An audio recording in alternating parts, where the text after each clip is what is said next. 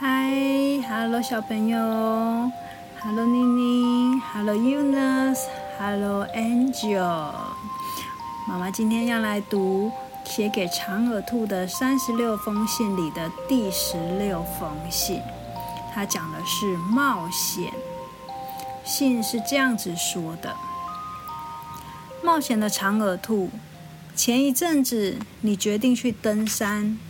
感受大山的壮阔，看自然的美丽，这是一个好决定。因为人在都市生活久了，过于依赖文明，失去了可贵的体验。若能亲近自然，以体力实践，常可触动人内在的呼唤和生命的感动。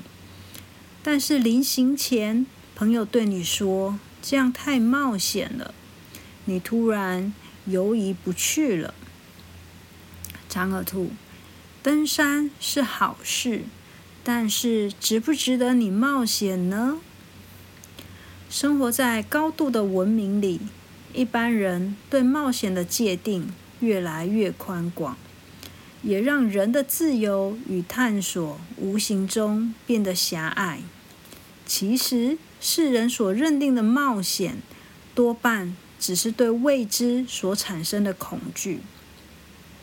从事任何活动都得负担风险，比如散步、跑步、骑车都可能出意外，打球也会扭到脚。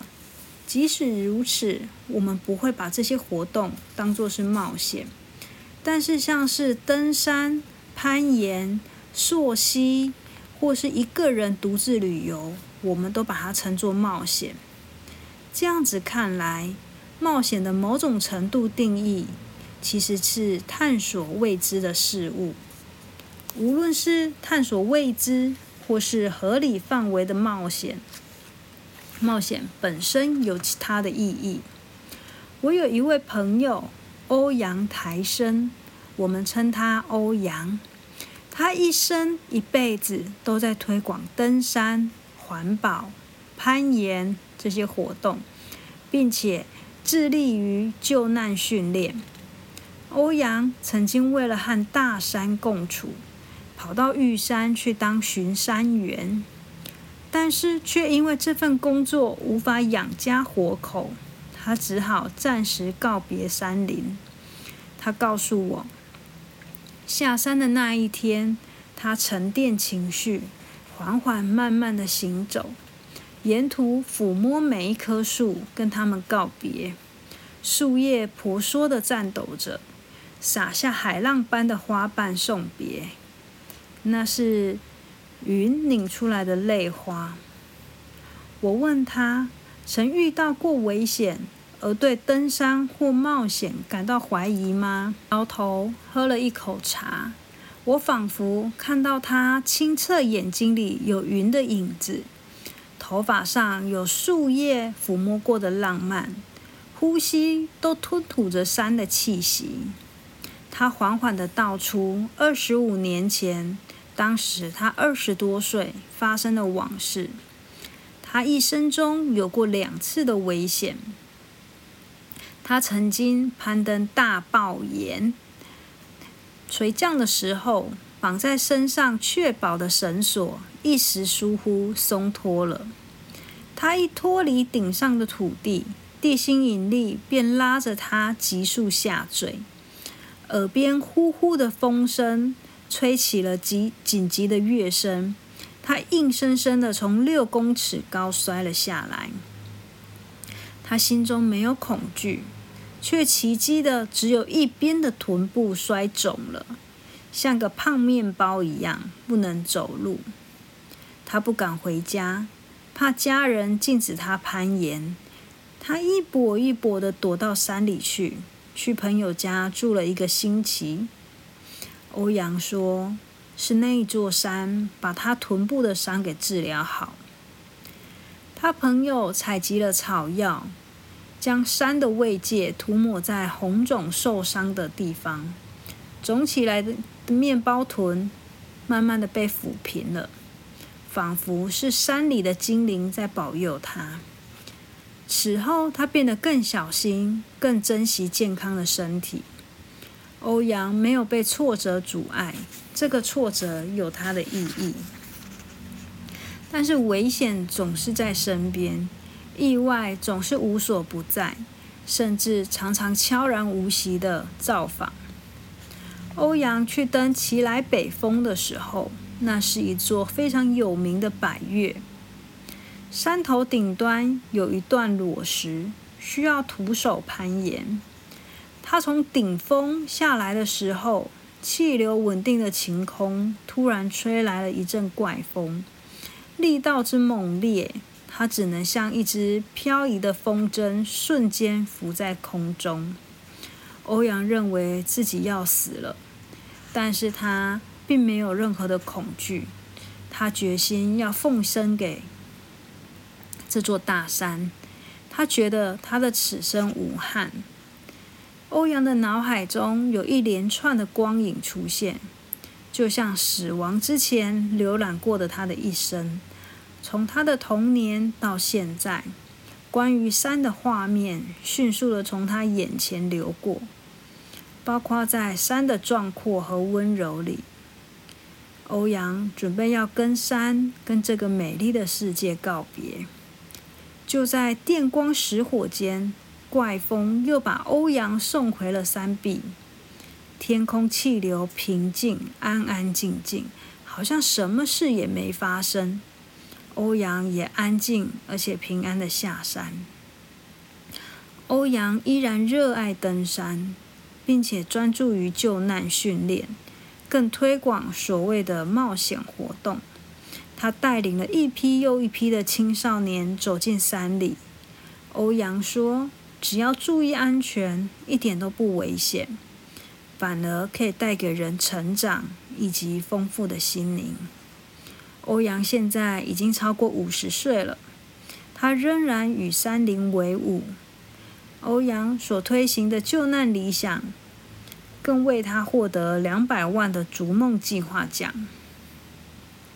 长耳兔，欧阳的故事是一个勇敢探索的生命对登山与冒险的一种诠释。在十九世纪，德国非常鼓励他们的青少年去探索世界，去漂流，去冒险。他们把这个称之为“飘鸟精神”。漂就是漂泊的漂，鸟就是小鸟的鸟，飘鸟精神。德国的年轻人会背起一个大背包，到陌生的异地去旅行。他们用走路的，或者是搭便车，去横跨大洲山岭，去拓展他们的生命，留下辛苦的汗珠，并且凝视他们内在的细微。把生命扩充成美丽的大蓝图，从此也造就了德国的强盛。因为成长本来就有风险，不冒点险，生命又如何拓展呢？在第二次大世界大战的时候，有一位德国的犹太教育家，他观察了遭击沉的英国商船呢，竟然都是年老的水手。会活了下来，而死亡的都是年轻人。年轻的水手应该是最强壮的，怎么会缺乏求生意志呢？原来当时的年轻人缺少冒险精神，不仅失去老水手吃苦耐劳的特质，遇到危难时的心灵力量也不够大，危机来临时就此上升了。长耳兔，冒险不仅止于外在，也有心灵的冒险。习惯局限在固定的习惯、固定的模式、固定的想法的人，往往无法挣脱惯性的困境，缺少成长的契机。所以我鼓励你做好安全的准备，踏出熟悉的环境，去体验不同的人生。每一次成长都像是冒险的阿健比小朋友，妈妈今天把我想要讲的话呢放在这个故这封信的后面。那原因是因为你们刚刚听过了冒险，对不对？那妈妈还要再讲一下，有一本书呢，它在冒险上面呢，它的诠释呢是我觉得他想的很好的。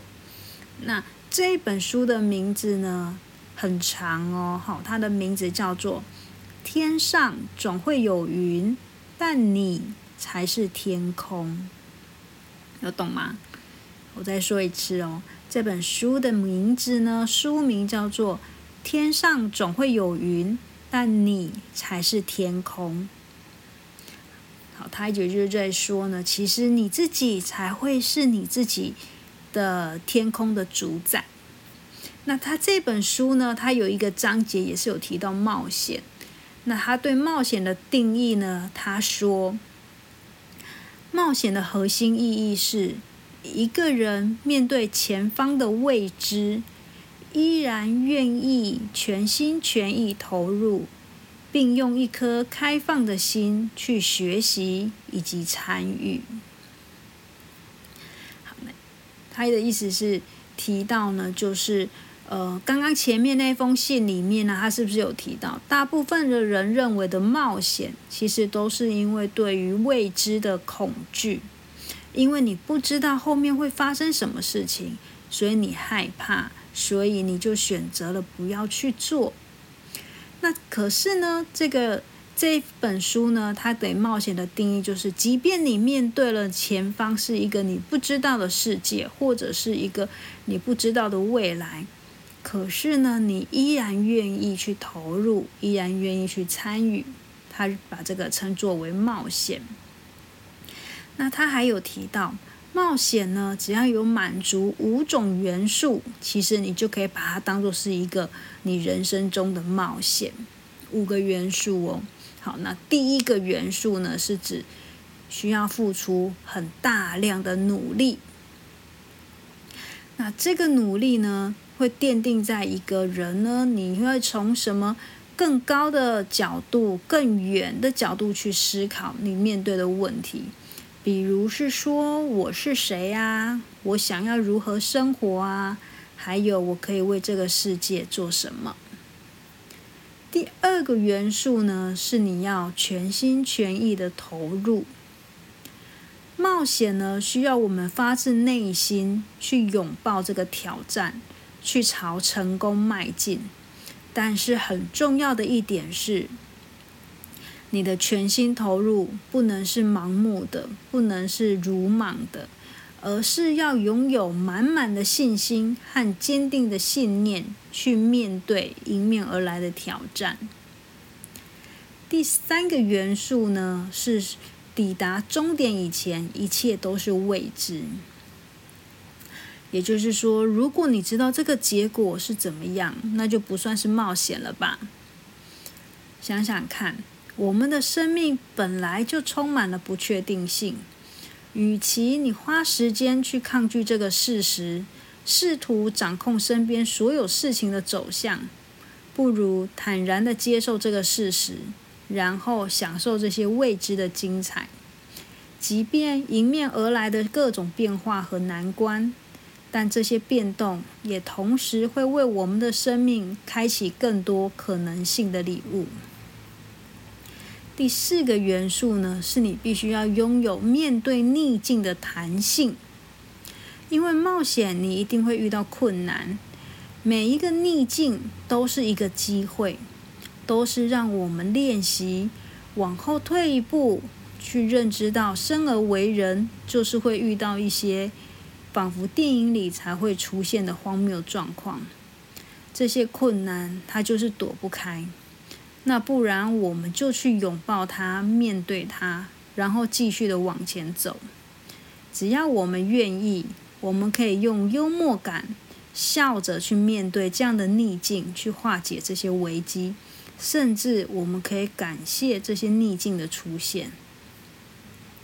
第五个元素是一路上会有美好来陪伴你。有时候我们会独自去做一些事情。但是冒险是需要一个伙伴，需要团队的合作，所以拥有彼此的支持，我们的生命将会挖掘到更多的乐趣和值得感谢的事物。冒险并不一定是你要去做什么大胆的行为，或是很极限的运动，它其实就是一种生活态度，以及你想要选择的生活方式。透过一次一次的冒险，它可以为我们的生命注入活力和能量，然后在一遍又一遍的努力跟突破中，让自己成为心里面想要成为的那个自己。去面对生命的热情，只要你愿意，我们的每一天每一刻都可以保持接受冒险的状态。你把自己调整成冒险心态了吗？希望我们都能够透过一次次的冒险，逐渐成为更好的自己。上面呢是这一本书他所写的，然后妈妈觉得这本书所写的呢更贴近于我们对于冒险的呃生活态度，就是妈妈希望。妈妈自己拥有的态度，也希望你们可以慢慢的去拥有的生活态度。